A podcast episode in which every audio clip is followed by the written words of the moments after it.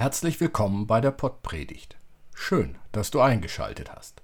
Christoph Marsch Grunau und ich, Robert Vetter, sind Pastoren im evangelischen Kirchenkreis Delmenhorst-Oldenburg-Land.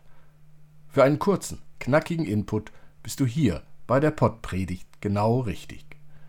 Alle Informationen findest du auch in den Shownotes der Beschreibung zu dieser Episode. Ganz oder gar nicht? Viel Spaß mit der Pottpredigt.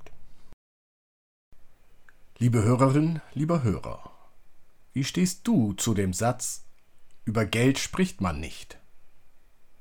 Nun, Jesus hat es getan. Er hat sogar beobachtet, wer wie viel Geld in den Kollektenkasten legt. Privatsphäre und Datenschutz waren in der Situation anscheinend nicht gefragt.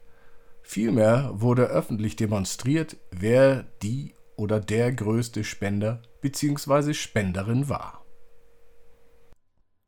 Und Jesus setzte sich dem Gotteskasten gegenüber und sah zu, wie das Volk Geld einlegte in den Gotteskasten. Und viele Reiche legten viel ein.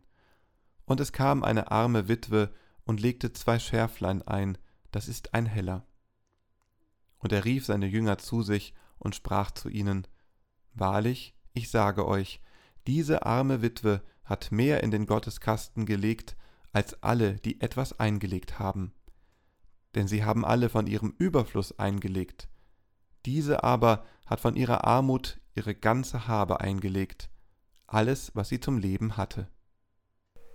Liebe Hörerinnen, lieber Hörer, schütteln wir mit dem Kopf? Warum gibt die arme Frau auch noch das bisschen, das sie zum Leben hat, anderen? Eine spannende Frage. Was könnte die Frau motiviert haben zu spenden?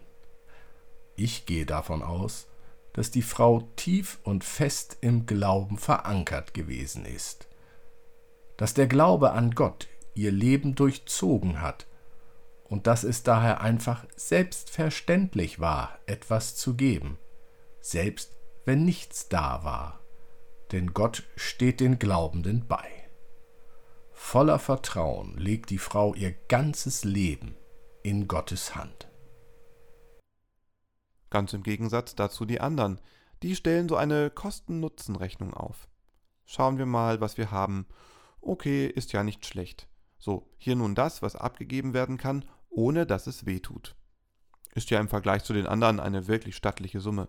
Da kann sich doch niemand beschweren. Ein bekannter Satz, der an verschiedenen Stellen im Markus, im Lukas und im Johannesevangelium auftaucht, lautet denn wer sein Leben behalten will, der wird's verlieren. Und wer sein Leben verliert um meinetwillen und um des Evangeliums willen, der wird's behalten. In der kleinen kurzen Geschichte über das Geld im Kollektenkasten geht es nur vordergründig um das Geld. Und natürlich könnte und kann der Text genutzt werden, um einmal deutlich über die Spendenmoral zu sinnieren.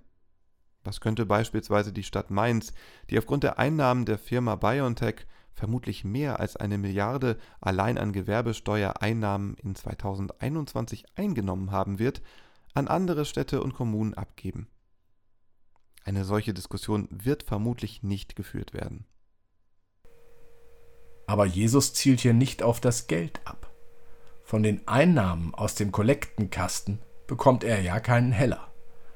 Für Jesus ist interessant, welche Haltung zu Gott an den Spenden sichtbar wird. Bin ich bereit, mein Leben ganz in Gottes Hand zu legen, oder suche ich einen Weg, der mir mehrere Optionen lässt?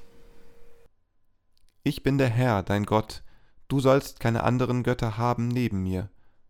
Erinnerst du dich an diesen Satz? Ein alter Satz, älter als alle Sätze, die Jesus gesagt hat liebe Hörerinnen, lieber Hörer. Ganz oder gar nicht. So kann es hier zugespitzt werden. Schütteln wir immer noch den Kopf oder werden wir unruhig? Ganz oder gar nicht. Jesus bemerkt die volle Hingabe der Witwe. Sie gibt alles. Ihr ganzes Leben legt sie in die Hand Gottes. Ganz. Es geht nicht darum, alles Geld zu spenden, das ich habe.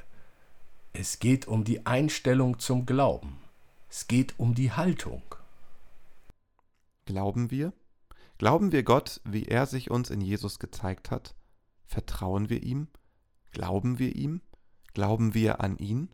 Und sind wir bereit daraus, für unser Leben, für unsere Haltung zu den Mitmenschen Konsequenzen zu ziehen? Durchzieht der Glaube unser Leben oder nur die Stunde am Sonntag? Amen. Gottes Glanz leuchte auf deinem Gesicht. So segne und behüte dich der lebendige Gott, Vater, Sohn und Heiliger Geist. Amen.